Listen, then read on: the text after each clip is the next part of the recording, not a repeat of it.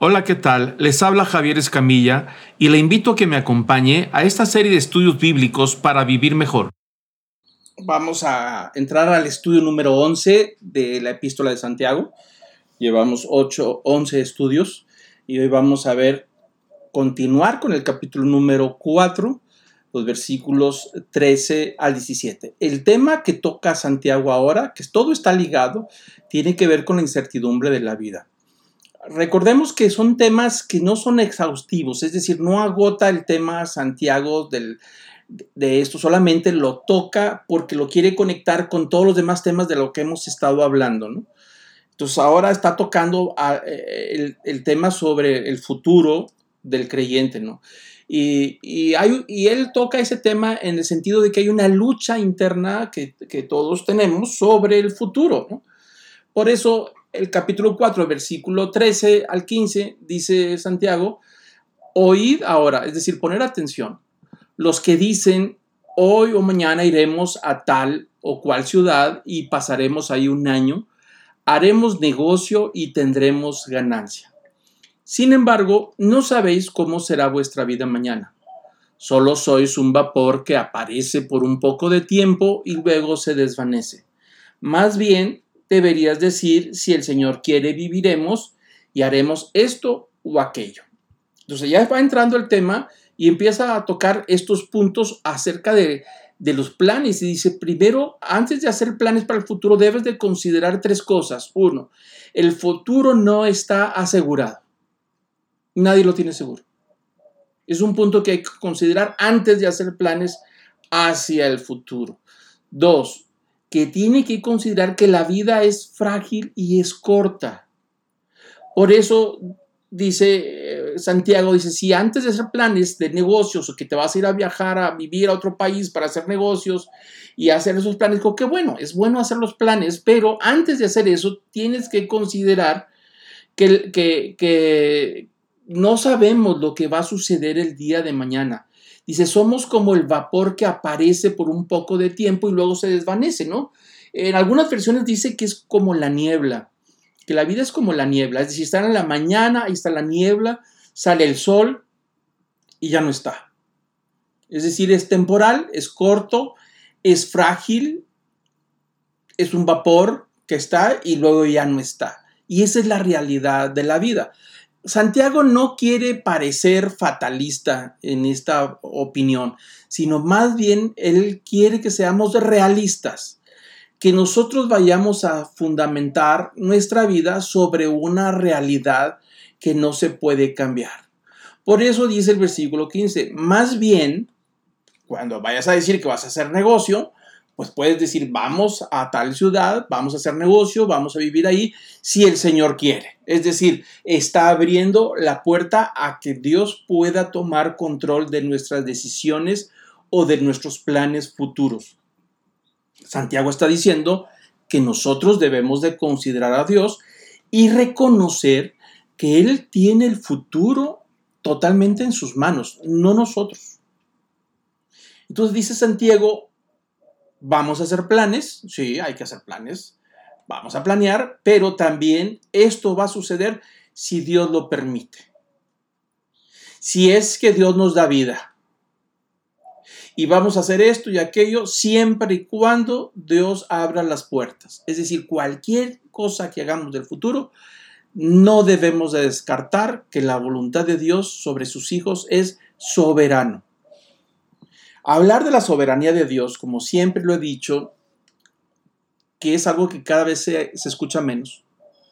Son parte de esas palabras de las cuales yo siento que la nueva era ha venido a, a truncarnos en la iglesia, por eso creo que es un curso importante. Entre las palabras que han desaparecido sobre los mensajes bíblicos en las iglesias, una de ellas que ya está desapareciendo se llama soberanía. La palabra soberanía casi no se escucha y, las nuevas generaciones de cristianos, y me refiero a nuevas generaciones, me estoy refiriendo a gente que se convirtió en los últimos 10 años. No sabe que la palabra soberanía existe, pero no da ni qué significa ni qué tiene que ver con Dios. Sin embargo, es la base de nuestra relación con Dios, la soberanía. Y esto que está hablando Santiago es un tema de soberanía. Dice, sí, muy bien, Tú eres hijo de Dios, eres creyente, has sido renovado, tienes una ciudadanía en el cielo, todos tus planes, tu futuro, todas las cosas que van a suceder en el futuro están totalmente en las manos de Dios. Es decir, nada va a suceder sin que Él lo permita. Y si Él no quiere que vayas, no vas a ir. Hay que reconocer cuando Dios está diciendo no. Hay que reconocer cuando Dios pone ciertos estorbos que no nos permite. Si ustedes se acuerdan, hace algunas semanas yo tenía el plan ya todo hecho de poder ir a la sierra, a las misiones, y, por alguna razón eh, no pude ir.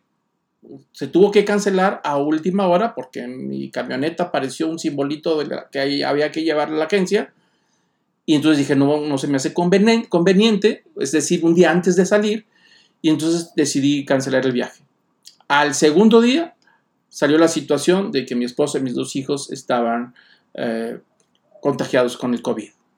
Si yo me hubiera ido, hubiera sido un problemón grave. Me hubiera tenido que regresar llegando y regresar un viaje de, de 9, 10 horas, me hubiera regresado. Entonces Dios sabe porque no hay que ser sensibles a las cosas que suceden. Entonces por eso dice Santiago que la, la ansiedad, la preocupación acerca de las cosas que tienen que ver con el futuro, eh, tiene que ver principalmente con la soberanía de Dios. Es decir, Dios mueve sus piezas y nos mueve al lugar que Él corresponde, de la manera que Él quiere, cierra una puerta, abre otra y al final de cuentas todo está totalmente en sus manos. Ahí está el principio de la paz en la vida, poder estar en paz y dejar de luchar contra cosas que no se pueden cambiar, como hablaremos más adelante. Entonces, hay que hacer planes, por supuesto. Nosotros no podemos tomar una actitud de decir, bueno, pues ya para qué hago las cosas, no tiene caso, Dios al final de cuentas hace lo que quiere. No, no, no, no. Santiago no dice eso. Dice que hagamos nuestros planes, que planeemos, que seamos previsores, que pensemos en el futuro, de aquí a 5 años, a 10 años, 20 años, los planes que sean, pero que todo esté sujeto a la voluntad de Dios. Y reconocer la voluntad de Dios y la soberanía de Dios en nuestra vida. Es decir, hay que considerar estas tres cosas. Uno, el futuro no lo tenemos asegurado a como nosotros queremos. El futuro está en las manos de Dios. Punto número dos. La vida es frágil y corta. Se desvanece. ¿Cuántas veces hemos escuchado y decimos, pero como hombre que falleció, si, ayer desayuné con él, se veía lleno de vida. Pero como hombre si está, apenas tenía 20 años de edad y tenía todo el futuro en sus manos, excelentes calificaciones, tenía todo un, panorama, pero Dios decidió y cambió el plan y dijo, te quiero en mi presencia y lo llamó a su presencia. Entonces, nosotros no podemos evaluar la vida sobre nuestros talentos, sobre nuestras habilidades, sobre inclusive nuestra salud. La semana pasada quedé sorprendido porque aquí en la carretera, que hay muchos ciclistas cada semana, vienen a, agarrar el camino real y allí andan haciendo deporte, me parece muy bueno, pero de repente venía un ciclista solo, de 55 años de edad, deportista de toda la vida, ciclista de toda la vida, y se sintió mal, se orilló, él venía solo y se recargó porque le dio un infarto. Y todos nos preguntamos, ¿pero cómo? 55 años, ciclista de 15 años atrás, toda la vida, joven, saludable, entre comillas, pues sí, Dios dijo ya. Entonces, eso es lo que nosotros tenemos que considerar. ¿Por qué hay personas que, que estaban muchos años en la tierra? Bueno, porque Dios tiene sus planes para cada uno. Entonces, eso es lo que Santiago quiere que nosotros nos conectemos con la soberanía de Dios, reconocer que Él es el dueño de nuestra vida y el futuro está totalmente en, sus manos. Hay un salmo, no me acuerdo el número, a lo mejor ustedes se acuerdan, donde dice, mis tiempos están en tus manos, o en tus manos están mis tiempos. Y ese es reconocerle, ¿no? Entonces hay que considerar que Dios tiene el futuro en sus manos, ¿no? Hay varios puntos que nosotros tenemos que reconocer también que nos ayudan a tener una vida mucho más firme. Es decir, anclas para afirmar la vida en un buen cimiento de una relación con Dios. Es decir, ¿cómo puedo yo sentirme seguro? Si acabamos de leer que nadie lo tiene seguro, pero ¿cómo puedo estar en paz? Bueno, el primer punto que nos dice la palabra de Dios en 1 de Pedro 1.24 dice, porque toda carne es como la hierba y toda su gloria como la flor de la hierba. sécase la hierba, cáese la flor, mas la palabra del Señor permanece para siempre. Y esta es la palabra que os fue predicada. ¿Qué está diciendo el apóstol Pedro en esta primera carta? Sobre un cimiento que nosotros tenemos que asegurar como un ancla para afirmar nuestra vida. Aunque Santiago acaba de decir que no tenemos el futuro asegurado que está en las manos de Dios, pero sí podemos vivir cada día, cada presente y al mismo tiempo no vivir con el temor de que vamos a morir mañana. Porque si yo vivo con el temor de que mañana me voy a morir, pues no me levanto mañana, lo más probable. Entonces no podemos vivir con eso. Tenemos que aprender a vivir los años que nos den, los meses, los días que nos den, pero en paz. Y una ancla que nos ayuda a estar en paz y tranquilos cada hora, cada día, cada semana, cada mes, cada año, está en que la palabra de Dios. Esta es la gran verdad que dice Pedro, el apóstol Pedro. Dice, eh, eh, toma este versículo del Antiguo Testamento y entonces dice, esto es lo que nos han enseñado, lo que nos han predicado. Dice, todos los seres humanos somos tan frágiles como la hierba del campo. Así somos todos. Viene el tiempo de verano, la lluvia, crece la plantita en el campo y bueno, llega un momento en que madura y tiene una flor hermosísima, que es, es bello. Dice, pero viene el sol incandescente y la sequía y la flor se cae. Hasta llegó dice que nuestra vida es así. Y volvemos al mismo punto. No se trata de ser fatalistas, se trata de ser realistas, ¿no? Y cuando dice Pedro que los seres humanos somos así, que hay una gloria. Nosotros como seres humanos tenemos metas, objetivos, talentos y habilidades y con todo eso podemos lograr muchísimas cosas. Digo, hay gente sobresaliente que le ha dedicado a la medicina toda su vida y han logrado muchísimo y luego los reconocen con sus medallas, sus preseas, sus, reconocimientos. Esa es su gloria, la gloria humana, es decir, nuestros logros terrenales. Yo recuerdo cuando viví en, la, en Ucrania, recién caído en la Unión Soviética, el, primer año, me acuerdo que llegó el día 9 de mayo, que es el día de la gran victoria, cuando Rusia o la Unión Soviética vence a, los nazis y, toma Berlín, es una fiesta nacional. Y entonces ese día sale toda la gente a desfilar, o si no desfilan, andan todos los señores y las señoras con sus trajes llenos de puras preseas. Su, ya un lugar para colgar una presea más, una recompensa más y presea por el valor, presea por tantos años de trabajo, una presea un reconocimiento por su fidelidad. Todo, toda su vida está plasmada en los reconocimientos que se cuelgan y presumen cada día. Y los nietos o los hijos presumen de los logros de su padre. Bueno, esa es la gloria humana, nuestros logros. Bueno, esos logros Después te los encuentras cuando se cae la Unión Soviética, los mercaditos populares están llenos de todas esas preseas que las venden a un dólar, dos dólares. Ahí llegaron los reconocimientos. Sí es bueno trabajar, esforzarse y los logros humanos, los aplausos, el reconocimiento, los premios Nobel. Pero ¿qué pasa con la vida de la persona? Ya no está. Yo recuerdo a veces que anda uno en la ciudad y ve los nombres de las calles de personas que no sabemos quiénes son. Si alguien le pregunta y dice, bueno, ¿quién fue Félix U. Gómez? La gran mayoría no lo sabe. ¿Quién fue el señor de la calle Washington? ¿Quién era? Bueno, pues era un hombre de color que venía a Estados Unidos que se apellidaba a Washington y vivía por esa calle. No es por el presidente eh, Washington de los Estados Unidos. Isa Garza, pues algunos de ustedes quizá saben quiénes son, pero no la gran mayoría. Fundadores, empresarios, gente que logró muchísimo, muchísimo, muchísimo. Entonces, esa es la gloria humana. Es decir, por eso lo pone como una flor.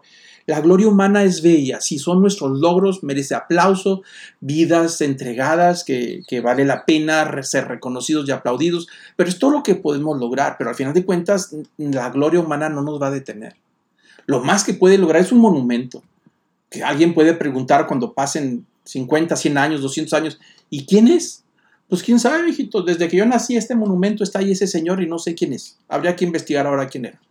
Bueno, eso es lo que está tratando de decir Pedro, que, que la gloria humana, nuestros logros, sí son hermosos, son buenos, sí, pero se cae. Llega un momento en que ya se perdió y la hierba se secó. Pero dice que la palabra del Señor permanece para siempre. Cuando dice que la palabra del Señor permanece para siempre, está diciendo que la palabra de Dios es un cimiento suficiente para afirmar y asentar nuestra vida. Todo va a pasar. Todo. El mundo en el que vivimos va a pasar.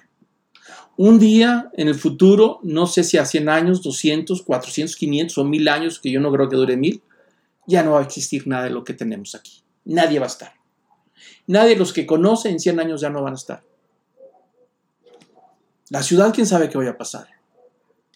El mundo, como está en amenaza constante de una posible tercera guerra mundial nuclear, que cada vez más es más latente el, el peligro, el daño que puede generar, no sabemos cuánto va a durar. Pero la realidad es que sí sabemos que esto va a pasar.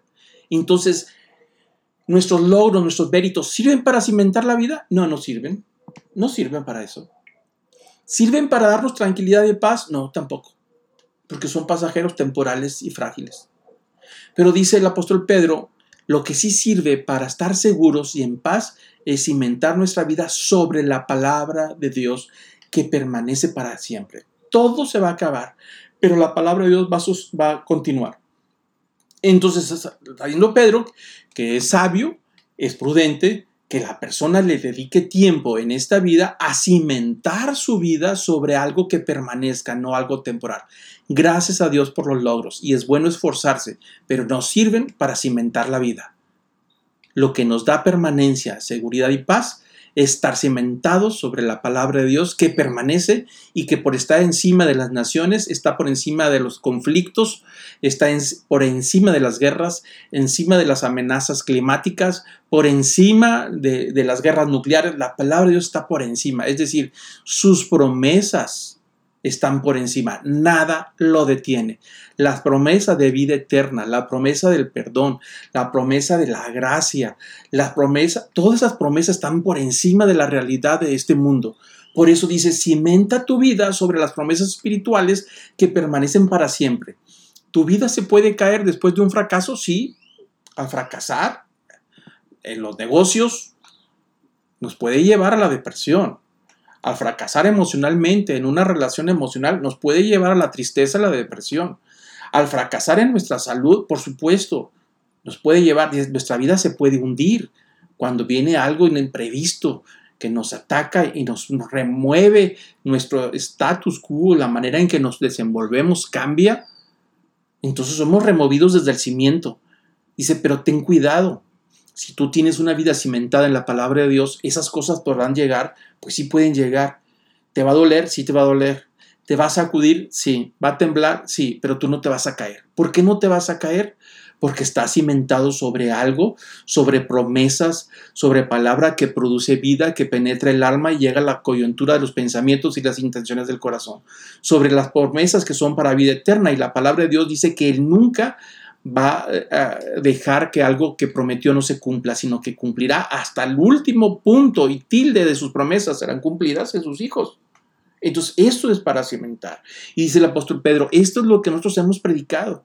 Un nuevo cimiento para la vida que no está basado en nuestros logros, en nuestros talentos y habilidades, sino está basado en las promesas de la palabra de Dios. Por esa razón, vale la pena atesorarla, vale la pena estudiarla, meditarla, y por eso insisto, no hay nada que sustituya la palabra de Dios, porque produce vida. El solamente escucharla, cuando nuestra alma escucha la palabra de Dios, cuando nuestro espíritu escucha la palabra de Dios, produce vida dentro de nosotros.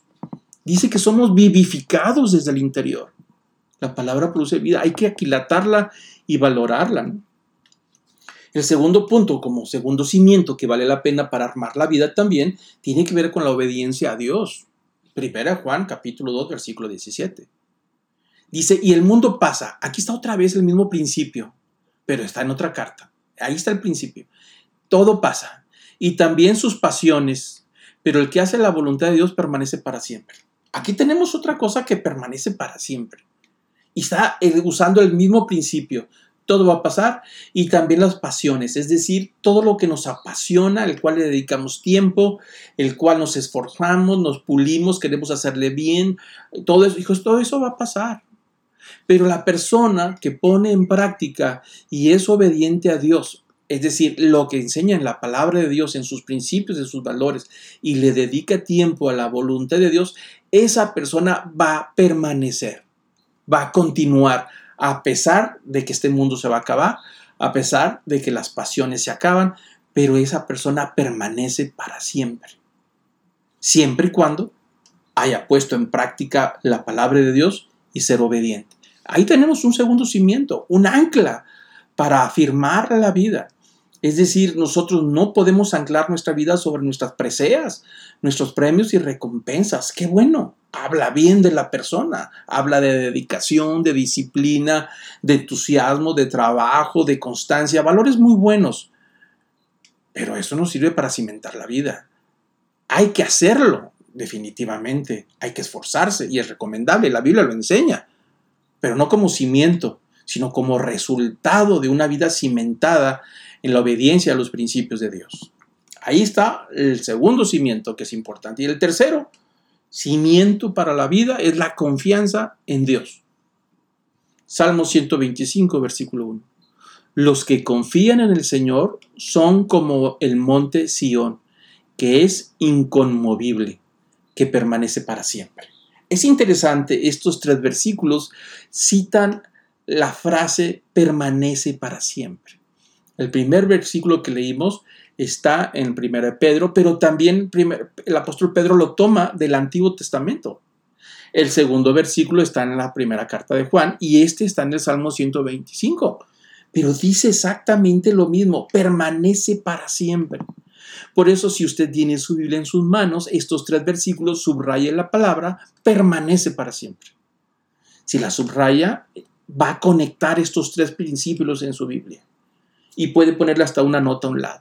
Entonces, ¿qué es lo que la tercera ancla dice? Las personas que confían en Dios, estas personas que confían en su palabra, que le creen a sus promesas, que descansan en sus promesas y que aunque no entiende todos los principios que Dios nos ha dado, porque a veces nos parecen ilógicos, a veces pudieran parecer que están pasados de moda, a veces pudieran parecer con que eso era algo que se vivía hace 500 años, pero cuando nosotros le creemos a Dios, le creemos a su palabra, le creemos a las promesas, descansamos en las promesas, creemos en lo que Cristo hizo en la cruz, creemos en sus milagros, creemos en lo que nos prometió, creemos en la vida nueva, en la esperanza futura, creemos en la resurrección, por supuesto, esa persona que cree y confía su vida y su futuro y los años que vienen, todo lo que está en sus manos, en las manos de Dios, confía totalmente en Él, esa persona permanece para siempre.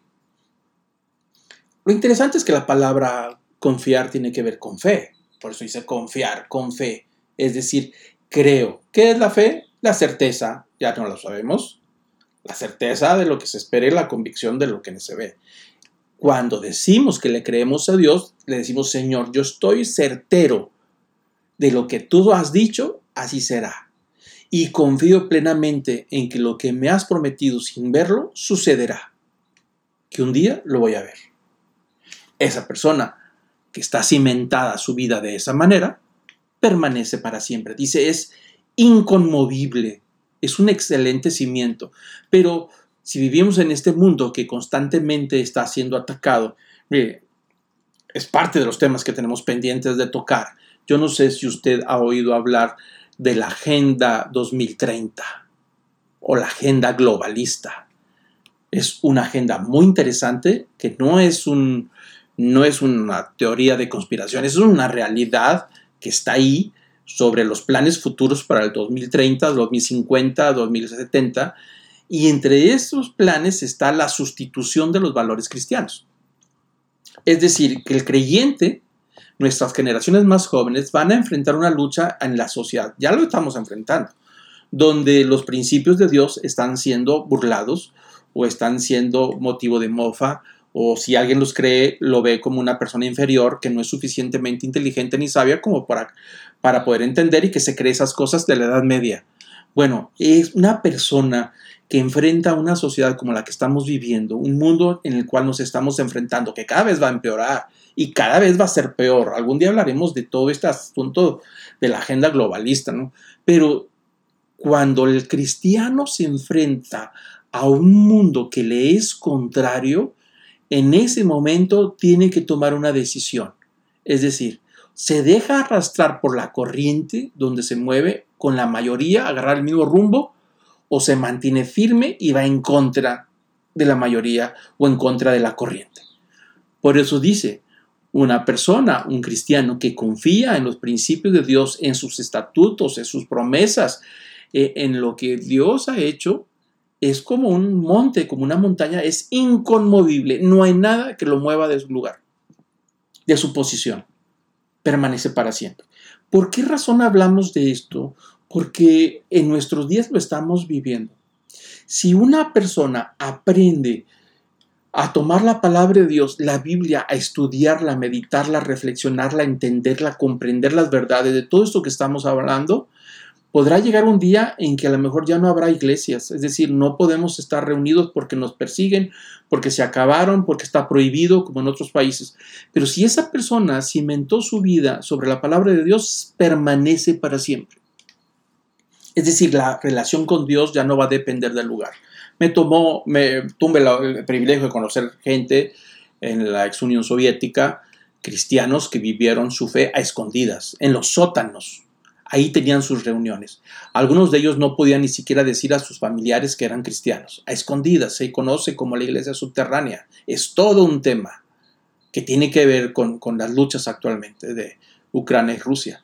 Bueno, esa gente sufrió persecución y tenían iglesias de eran de 30, 40 personas nada más y vivían escondidas y tenían una sola Biblia, a veces pedazos y trozos de Biblia y se compartían unos a otros los pedazos que tenían de Biblia. Bueno, ¿por qué esas personas estuvieron dispuestas a seguir adelante a pesar de que el, ambiente no les era favorable? Al final de cuentas se acaba el comunismo y ahora son ellos libres de poder seguir su fe, pero eran inconmovibles. Esas personas en este momento están enfrentando toda una, agenda globalista que es contra los principios cristianos y ellos no se dejan mover. Por ningún motivo van a cambiar su fe. Digan lo que digan, las modas que vengan, lo que sea, son inconmovibles porque han cimentado sobre la confianza en la palabra de Dios y lo han llevado a través de la obediencia a la práctica y esa persona permanece para siempre. Tres cosas reconocer la palabra de Dios como un fundamento firme para la vida, obedecer la palabra de Dios y confiar en obediencia al Señor. Si lo llevamos a cabo esas tres cosas, la persona permanece para siempre. Entonces Santiago está tratando de decir que con toda la incertidumbre de la vida, que con toda la inseguridad y que la vida es corta y que no sabemos si vamos a estar mañana o no, que no debemos de estar pensando en que si vamos a durar un mes o 20 años o 30 años. Eso no nos importa, no tiene que ver con nosotros. Nosotros hacemos el día de hoy lo que nos corresponde hacer con el entusiasmo y la alegría que nos corresponde hacerlo y le dejamos el futuro a las manos de Dios. Y si tenemos que hacer planes, vamos a hacer los planes de acuerdo a la palabra de Dios. Vamos a seguir planeando, vamos a seguir construyendo. Alguien podrá decir, ¿para qué construyo si yo no sé si voy a tener vida para verlo? No importa, vamos a seguir construyendo. Yo puedo sembrar un árbol que a lo mejor no voy a cosechar, los frutos, pero otro los va a cosechar. Es decir, no perder el amor de la vida cada día, no perder la alegría de la vida, no importa la edad que tengamos, si estamos enfermos o si el pronóstico del médico nos dice que tenemos seis meses de vida, lo que sea, el día de hoy hay que vivirlo en estos tres cimientos siendo productivos, pero al mismo tiempo sabiendo que pase lo que pase, permanecemos para siempre, aunque todo esto va a pasar. Y seguimos, Santiago dice en el versículo 16 del capítulo 4, dice, pero ahora os, os jactáis en vuestra arrogancia, y toda jactancia semejante es mala. Aquel pues que sabe hacer lo bueno y no lo hace, le es pecado. Santiago está diciendo acerca de algunas personas que son se jactan de su arrogancia, es decir, de su confianza en sí mismo. Pero note usted, parece como si fuera un pleonasmo lo que está ahí. Se jacta de su arrogancia. La arrogancia tiene que ver con confiar en sí mismo, presumir de nosotros mismos. Es una autoconfianza que en esa autoconfianza es independiente y confía en sus propios logros y nos lleva a la independencia, a un pecado que se conoce como independencia de Dios. Entonces, ese pecado, es decir, el decir que soy yo, solamente yo, y yo creo en mí, y todo el camino que, que decían en los años 70 con un cantautor muy famoso, Juan Manuel Serrat, con una canción muy bonita que decía, caminante no, sea, no hay camino, se hace camino al andar. Ellos decían, no hay nada escrito, tú lo haces, tú haces tu propio camino, tú eres el arquitecto de tu propia vida. No, no, no, no, no. Soberanía de Dios, hay que entenderla. Sí trabajamos, nos esforzamos y aplicamos lo que hay que aplicar y desarrollar lo que haya que desarrollar, pero Dios es el que construye, dependemos de Él. Entonces la confianza está en Él, no en mí mismo. Entonces por eso Santiago como que parece que es un pleonasmo, porque dice, se jactan de la arrogancia. En sí la arrogancia ya es jactarse de sí mismos, pero se jactan de su propia confianza. Es decir, miren nada más mis logros, miren nada más lo guapo que soy, miren nada más mi inteligencia, miren nada más cómo me reconoce la gente, cómo me aplaude, todo lo que yo he logrado, toda mi fuerza, nadie sería nada sin mí, nadie podría si no, si no, si no es que lo hago yo. Eso es jactarse en sí mismo doblemente. entonces lo llega a independizarse totalmente de Dios. Y entonces dice Santiago en el versículo 17, 17 dice, aquel que es así, pues, que tiene la capacidad para hacer las cosas bien, hacerlo bien en el nombre de Dios, en estos tres cimientos que hablamos, pero no lo hace, entonces está pecando. Es pecador. Alguien podrá decir, bueno, pero es que yo no mato, no le envidio nada a nadie, yo no le robo a nadie. Sí, pero si tenemos la capacidad para bendecir a otros y detenemos la bendición o hacemos un bien, ya es pecado. Se llama pecado de omisión. Omitimos algo. Si alguien va a sufrir injusticia y yo sé que es una injusticia porque soy testigo de que es una injusticia, pero me quedo callado, se llama pecado de omisión si yo sé que en el trabajo a alguien le están haciendo algo y va, lo van a correr, pero yo sé que es inocente, pero yo tengo la verdad y me quedo callado, se llama pecado de omisión. Tener la capacidad de hacer lo bueno y no, y no hacerlo es pecado de omisión. Si yo puedo ayudar a alguien, en mí está la capacidad de dar, de bendecir. No me empobrece si yo voy a desprenderme de alguien, de algo, y no lo hago para bendecirlo, se toma como pecado. Tiene que ver con jactarse, es decir, en esa autoconfianza en sus propios talentos y habilidades. Y bueno, ¿qué podemos decir? Jesús habló de una parábola muy interesante, muy conocida por todos, que está en Lucas 12, versículo 16, una parábola muy interesante. Son básicamente 17 versículos y los vamos a leer un poquito rápido. Dice Jesús, también les refirió, dice Lucas en el Evangelio, que Jesús les refirió una parábola diciendo, la tierra de cierto hombre rico había producido mucho. Y pensaba dentro de sí, diciendo, ¿qué haré? Ya que no tengo dónde almacenar mis cosechas. Entonces dijo, esto haré. Derribaré mis graneros y edificaré otros más grandes y ahí almacenaré todo mi grano y mis bienes. Y diré a mi alma, alma, tienes muchos bienes depositados para muchos años. Descansa, come, bebe, diviértete. Versículo 20. Pero Dios le dijo, necio, esta misma noche te reclaman el alma y ahora, ¿para quién será todo lo que has provisto? Así es el que acumula tesoros para sí y no es rico para con Dios. Bueno, esta parábola no está en contra de la riqueza ni del trabajo, eso es algo que hay que aclarar. Jesús está diciendo que era un hombre rico, es decir, tenía suficiente, pero se estaba enriqueciendo más, es decir, su tierra era productiva, trabajaba mucho y parece que en, esa, en ese año produjo tanto que no cabía en sus bodegas y entonces dijo, ¿qué, problema tengo? O sea, ¿qué voy a hacer? Bueno, pues voy a construir graneros mucho más grandes, almacenar para, el año, para los años futuros y voy a edificar todo, voy a vender, voy a tener suficientes fondos, tengo la vida asegurada.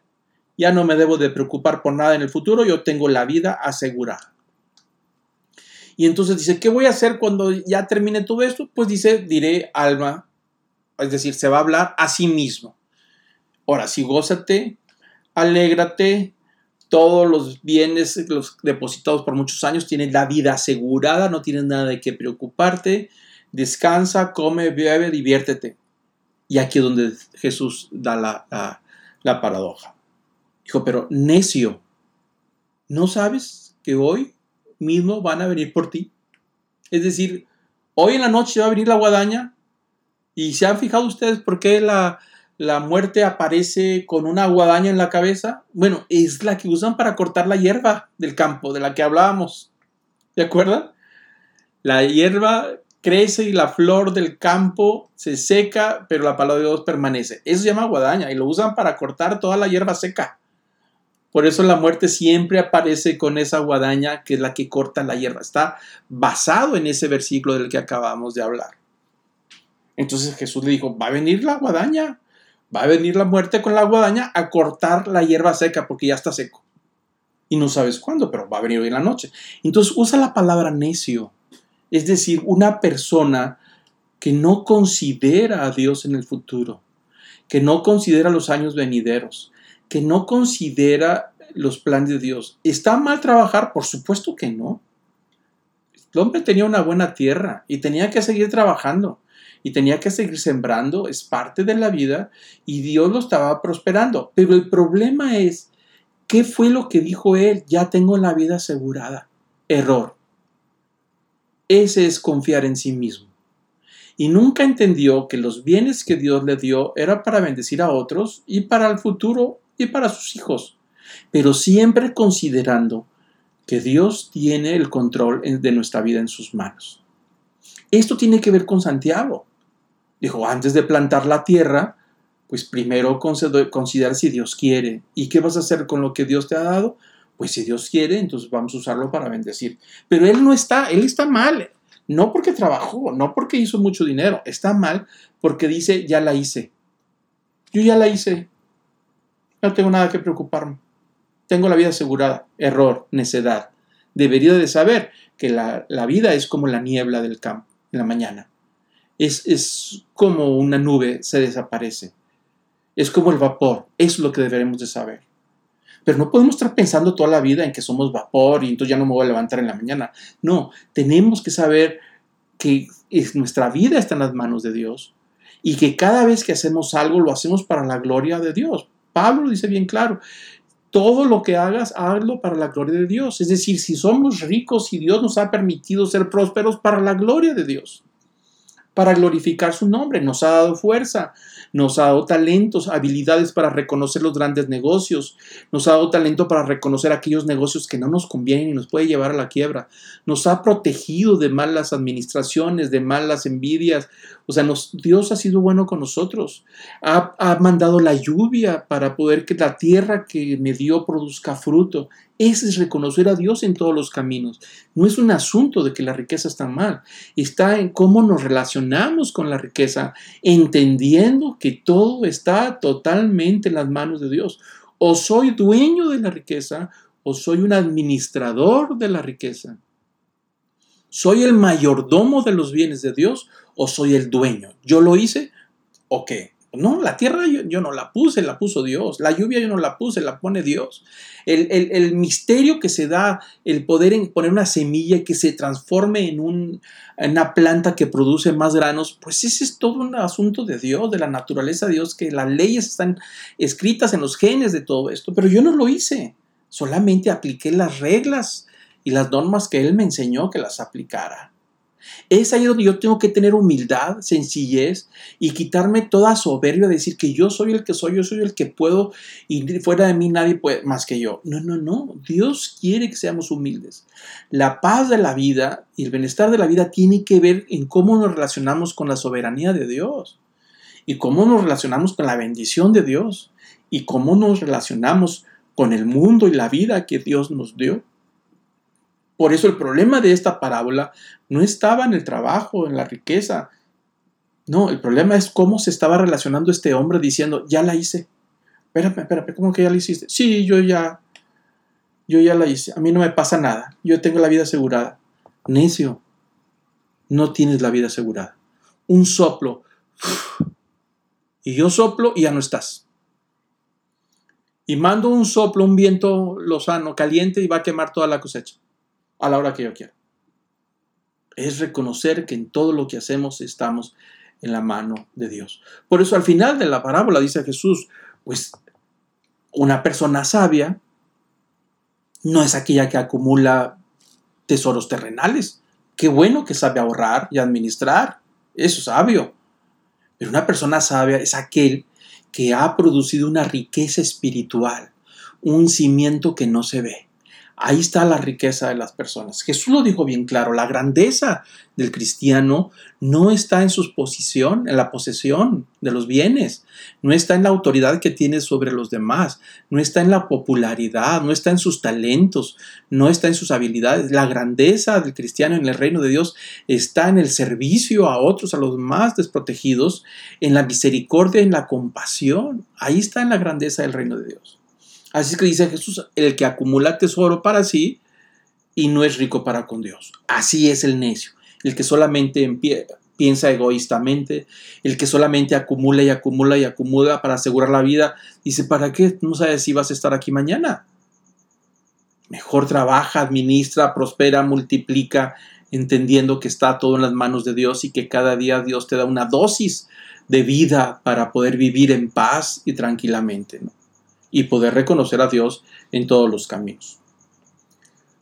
Y sigue diciendo, Jesús le dijo a sus discípulos, por eso os digo, no os preocupéis por vuestra vida, qué comeréis, ni por vuestro cuerpo, qué vestiréis, porque la vida es más que el alimento y el cuerpo más que la ropa. En este versículo Jesús nos está dando una lección importantísima, es decir, poner en orden las prioridades. ¿Qué es lo más importante? A veces dedicamos tanto tiempo a la prosperidad, al trabajo y acumular. Entonces hemos reunido una cantidad suficiente de dinero, pero ya no tenemos tiempo para vivir. Y no podemos ni salir de viaje porque dijeron, pues nunca sales de vacaciones, has trabajado toda la vida. Y ahora que ya te jubilaste, vas a no, ya no puedo salir, me duele esto, me duele el otro, el riñón, el hígado, ya no puedo viajar. No, la vida tiene sus espacios para todo. Entonces por eso dice, Jesús, hay que poner en orden las cosas en la vida, las prioridades, saber qué es lo más importante. Dice Jesús, no se preocupen demasiado porque van a comer, por las cuestiones materiales. Dice versículo 22, ¿no es la vida más importante? Y si lo más importante de todo es la vida. Ahí está la prioridad. Vivir es más importante que trabajar duro para tener. Claro que hay que trabajar, por supuesto, pero si lo hacemos desproporcionadamente, vamos a dejar de vivir. La vida está hecha de tiempo, ¿eh? Esta es una ley. La vida es una dosis de tiempo que Dios nos dio cuando ya no tenemos tiempo porque estamos demasiado ocupados por querer tener más, por querer estar más tranquilos y más seguros para el futuro, dejamos de vivir. Cuando ya no tenemos tiempo, hemos dejado la vida. La vida se fue. Porque dejamos de vivir porque ya no hay tiempo. La vida es esa, es el tiempo, la dosis de tiempo que Dios nos dio con todas las cosas que hay que hacer y con todas las cosas que no hay que hacer. Tiempo para descansar, tiempo para trabajar, tiempo para reír, tiempo para todo. Entonces Jesús está tratando de poner en orden la prioridad. La vida es más importante que las cosas que trabajamos. Es decir, dejar de vivir por vivir no se puede. Poner en orden las prioridades. La vida es más importante que los bienes. Y sigue diciendo Jesús y le dice a los apóstoles, dijo, considerar, es decir, pongan atención, Evalúen bien a las aves del campo, no siembran, no ciegan. Y luego dice los cuervos. Noten importante el versículo 24, dice, consideren los cuervos, que ni siembran ni ciegan, no tienen bodega ni granero, y sin embargo Dios los alimenta, ¿cuánto más valéis vosotros que las aves? Pero noten interesante que dijo cuervos. ¿Por qué dijo cuervos? Porque el cuervo es un animal impuro. Dice, si Dios alimenta a los animales impuros, Ahí los tienen, no tienen graneros, no siembran y nada, y son animales impuros y Dios se encarga de ellos. cuánto más valéis vosotros más que las aves. Eso es una onda, es un punto de, de prioridad, poner en orden. Y dice, ¿y quién de vosotros, por ansioso que esté, puede añadir una hora al curso de la vida? Si vosotros, pues, no podéis hacer algo tan pequeño, ¿por qué os preocupáis por los demás? Y ahí está el orden. Tenemos que tomar en cuenta a Dios, que Dios está al control de todo. Dios tiene control de todo. Punto número cuatro, la ansiedad no puede cambiar lo que Dios ha establecido tenemos que reconocer que hay cosas que Dios dijo que así es y así es y así será y nadie las puede cambiar. La puerta que Dios abre, nadie la puede cerrar. Y la puerta que Dios cierra, nadie la puede abrir. Si Dios ha decidido abrir la puerta para bendecir a sus hijos, no hay nadie que lo detenga. Sus hijos van a ser bendecidos. Contra todo clima, contra adversidad, contra economía, contra mal pronóstico, no importa. Dios va a bendecir a sus hijos porque fue algo que Él estableció. Y si Dios dice no, no hay manera de abrir la puerta. Tiene control de todo. El punto número cuatro dice, la ansiedad no puede cambiar lo que Dios ha establecido. Hay cosas que Dios dijo que así iban a ser y van a ser así. Hay que reconocer cuando Dios dijo no. Hacemos una oración y pedimos algo y Dios dijo que no, pues dijo que no y esa es la respuesta. ¿O acaso Dios tiene que decirle a todo, a lo que digamos? Yo estoy en contra de todas esas oraciones que se llaman decretos. Yo estoy en contra. ¿Por qué estoy en contra de esas oraciones que decretan? Porque no son bíblicas. No son los principios de Dios. Jesús fue bien claro, dijo, cuando tenga necesidad de algo, pedírselo al Padre. Y será hecho de acuerdo a qué? A su voluntad. Es decir, hay que darle espacio a la soberanía de Dios. Señor, tengo esta necesidad. Pero si tú quieres, que así sea. Y si decides que no, te doy gracias. Hay cosas que pedimos que Dios no nos da y hay que darle gracias porque no nos las dio. Hay cosas que Dios se llevó sin habernos preguntado, cosas de nuestra vida, personas, éxitos, y no nos dijo nada. Pero ¿por qué nos va a preguntar si Él es soberano? Nosotros somos sus hijos y si Él decide quitarlo, lo quitó. Señor, gracias por el tiempo que estuvo conmigo. Gracias por el éxito que me diste por este tiempo. Y hay cosas que no le hemos pedido y que Dios nos lo da como misericordia, se llaman bendiciones. Hay que aprender a darle gracias. La ansiedad, por más que nos afanemos, por más que nos levantemos de madrugada, dice el Salmo por más que levantemos de madrugada, es en vano comer el pan de afanosa labor, pues Dios da a sus hijos aún mientras duermen. Quiere decir que la prosperidad y la bendición de Dios vienen aún mientras descansamos. Que la bendición de Dios viene directamente de sus manos, no es resultado solamente de nuestro esfuerzo, porque aún mientras descansamos, Dios nos está prosperando. De nada sirve preocuparse de más, de nada sirve ser atrapados por la ansiedad, que la ansiedad después nos lleva a, depresiones y las depresiones son enfermedades. Dejamos de vivir. Cuando somos atrapados por la ansiedad, dejamos de vivir. Y volvemos al mismo punto. ¿No es más importante la vida? Pues sí. Entonces estamos como aquellos perros que se te pasan ladrando al de la llanta y ladre y ladre detrás de la llanta, detrás de la llanta, llega un día en que le alcanza la llanta y ya no sabe qué hacer con ella, se regresa. Podemos pasarnos toda la vida ladrándole a la llanta y una vez que la alcanzamos no sabemos qué hacer con ella. Pero pues sí, pero ya pasaron 40 años. ¿Ya la alcanzaste? Sí, ya la alcancé. ¿Y ahora qué va a hacer? Pues no sé qué hacer con la llanta. Pues sí, pero ya pasaron 50 años. Hay cosas que debemos de comprender que la ansiedad no puede. Dice Jesús, por más ansiosos que esté, no puedes añadir una hora al curso de la vida a lo que Dios ya estableció. Si Dios estableció que ese es el día en que te va a llamar a tu presencia, por más que te afanes y te preocupes, no vas a alargar una hora más.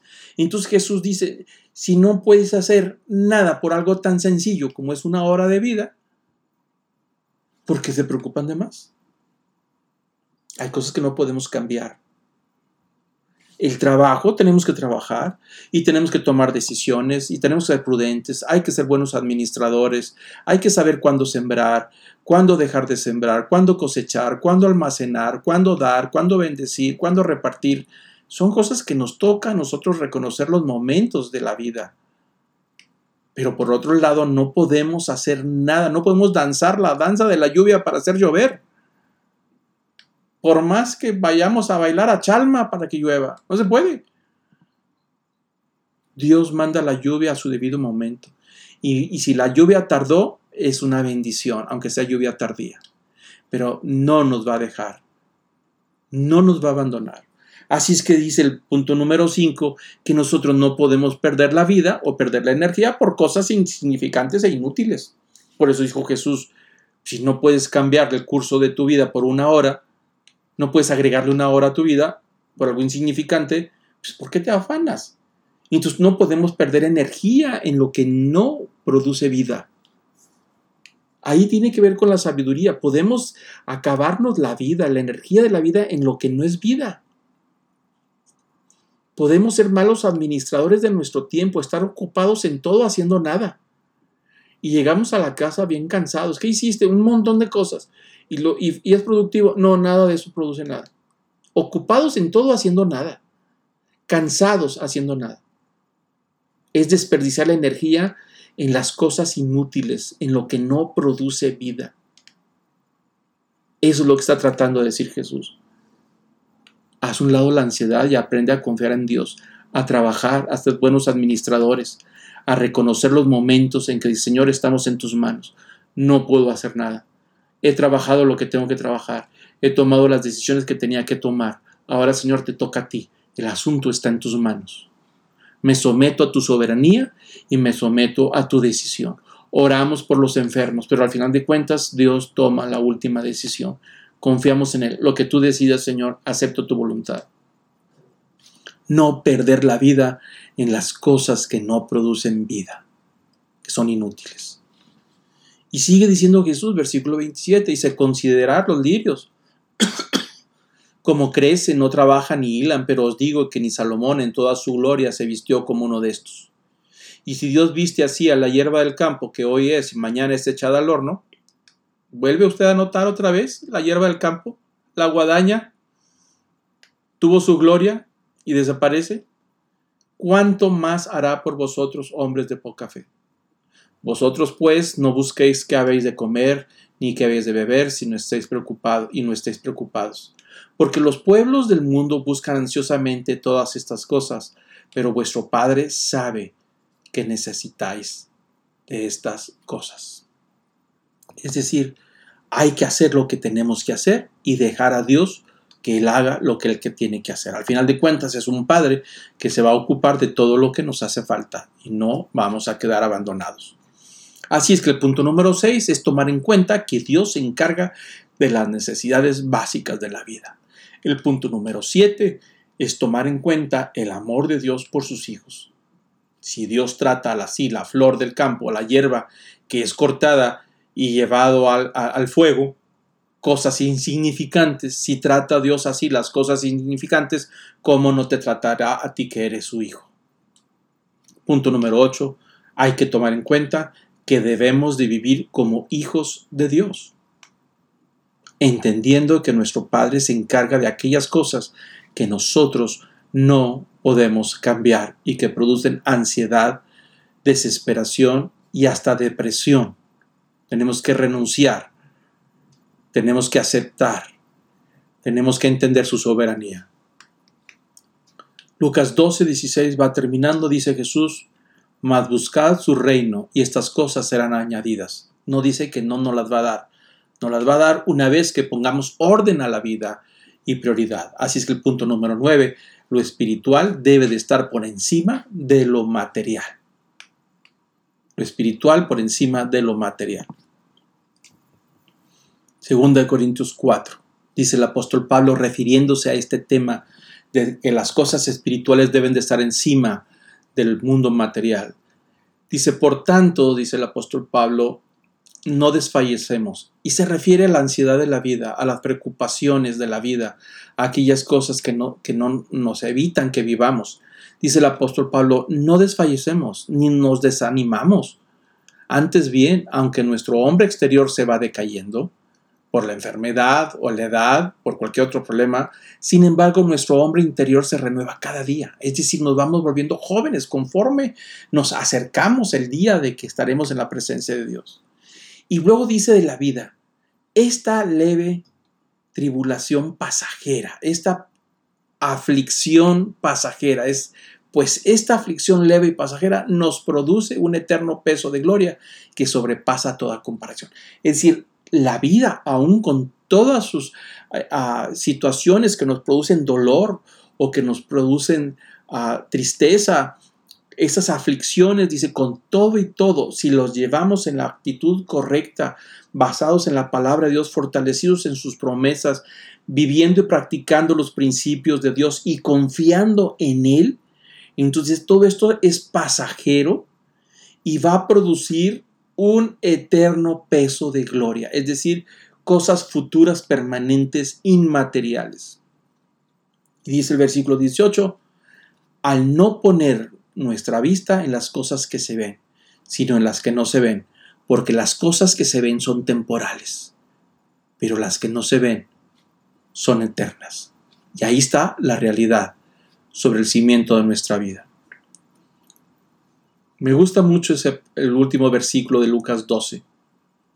Dice, Jesús a sus discípulos, esta palabra es para sus seguidores. Dice, no temas, rebaño pequeño o manada pequeña, porque vuestro Padre ha decidido daros el reino. Vended vuestras posesiones y dad limosnas, hacia bolsas que no se deterioran, un tesoro en los cielos que no se agota, donde no se acerca ningún ladrón ni la polilla lo destruye. Pero lo que más me gusta, donde dice, no tengan miedo, pequeño rebaño. Y somos nosotros. Así es frente a esta vida, frágiles, dependientes de Dios, donde Él es el pastor, donde nos lleva por aguas ah, tranquilas, pastos verdes, donde se encarga de sanar nuestras heridas. Cuando estamos cansados nos lleva sobre sus hombros, Dobre nos consuela cuando estamos temblando de miedo, cuando nos acecha la muerte o la enfermedad. Dice, ahí esta manada pequeña, que es la más frágil del rebaño, son ustedes. Dijo, no tengan miedo. No tengan miedo. ¿Por qué? Porque vuestro Padre ha tomado la decisión de darles los tesoros del reino, dárselos a ustedes, a los pequeños, a los que confían en mí, a los frágiles, a los que creen en mi palabra y en mis promesas. Dijo, háganse tesoros en el cielo. Sí, ahí está la bendición en esta tierra.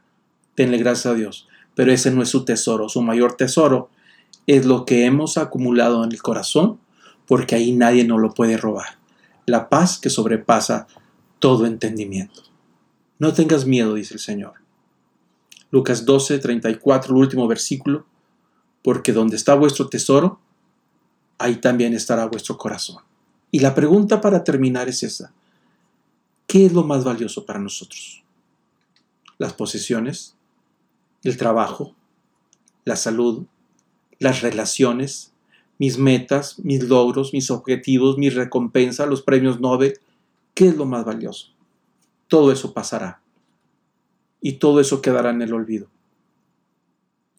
Pero el que pone en práctica la palabra de Dios, la obedece y la considera como tesoro, permanece para siempre. Eso es lo que dijo Jesús. Donde está vuestro tesoro, ahí va a estar su corazón. Salmo 55. Echa sobre Jehová tu carga, y él te sustentará. No dejará para siempre caído al justo. Si estamos pasando por una crisis, no será permanente. Dios no nos va a dejar ahí abajo. No nos va a abandonar, aun si estemos pasando por un tiempo oscuro. 1 Pedro 5. Echa toda vuestra ansiedad sobre Él, porque Él tiene cuidado de vosotros. ¿Para qué nos quedamos con la ansiedad? Las cosas que nos preocupan, lo que nos aflige, a lo que no estamos seguros, vaciemos sobre Él. Ahí se lo ponemos, Señor, ahí está el tema, ahí está mi preocupación, ahí está el tema de mi trabajo, los fondos, mis hijos, la enfermedad, qué sé yo, ahí te lo pongo dice que Él tiene cuidado de esas cosas. El mejor lugar para las cosas que nos preocupan, lo que nos produce ansiedad, es en las manos de Dios. Ahí te entrego mi ansiedad y esas cosas que no sé cómo se van a resolver. La pongo en tus manos. Porque tú tendrás cuidado de mí, no yo. Tú me cuidas mejor a mí que lo que yo me cuido a mí mismo. Tú cuidas más a mis hijos que lo que yo puedo cuidar de él. Tú cuidas más a mi empresa que lo que yo puedo cuidar de ella. Te la entrego. Te entrego mi familia. Te entrego mi salud. Te entrego mis años que quedan. Tú tienes mejor cuidado de esas cosas que yo mismo. Salmo 37. Pero Jehová, por Jehová son ordenados los pasos del hombre, y él aprueba su camino. Cuando el hombre cayere, no quedará postrado, porque Jehová sostiene su mano. Esta es una promesa de Dios para sus hijos. Él nos pone orden en nuestra vida y nos da un sentido de dirección y nos dice, de acuerdo a su palabra, por dónde debemos de andar. Y si por alguna razón caemos, fallamos, nos equivocamos, fracasamos, dice, esa persona que confía en Dios no quedará postrado, caído en el suelo, sino que Dios lo tomará con su mano y lo levantará y le dará un vestido nuevo. Lo bañará, lo limpiará, le dará un camino nuevo, lo restaurará y le traerá sanidad a su corazón. Y termino con este pasaje que me encanta. El famoso rey David, el más grande de los reyes de Israel. El más grande de los reyes de Israel. Vio de todo. Murió de anciano fue testigo de muchísimas cosas. Y él ya anciano dijo, fui joven y he envejecido. Dice, he visto de todo, es lo que dice el rey David. En esta vida he visto de todo desde mi juventud. He visto cosas extrañas y raras que no puedo entender. pero he visto de todo. Pero una cosa que no he visto, jamás en toda mi vida, en mis años, nunca he visto a un hombre bueno, a una mujer buena, a un hombre que confía en Dios, a una mujer justo que practica la palabra de Dios, nunca lo he visto desamparado. Nunca he visto a un joven desamparado que cree en mí y confía en mí. Nunca he visto a una mujer que cree en mis promesas y que esté desamparada, pero tampoco he visto a sus hijos que mendiguen pan. Es decir, la bendición mía sobre él y sobre sus descendientes será siempre de bendición. Nunca he visto a estos hombres y a estas mujeres que confían en mí que estén desprotegidos, ni los he visto hambreados, ni sin ropa, ni techo, ni comida, ni a sus descendientes que causen lástima. Nunca he visto a sus hijos que causen lástima, de los hijos de aquellos que confían en mí. En todo tiempo, esa persona tiene misericordia y presta y ayuda, y su descendencia siempre será bendición para todos nunca serán maldición para los que lo rodean. Es decir, los que hablaran de él siempre decían, fulano de tal es una bendición.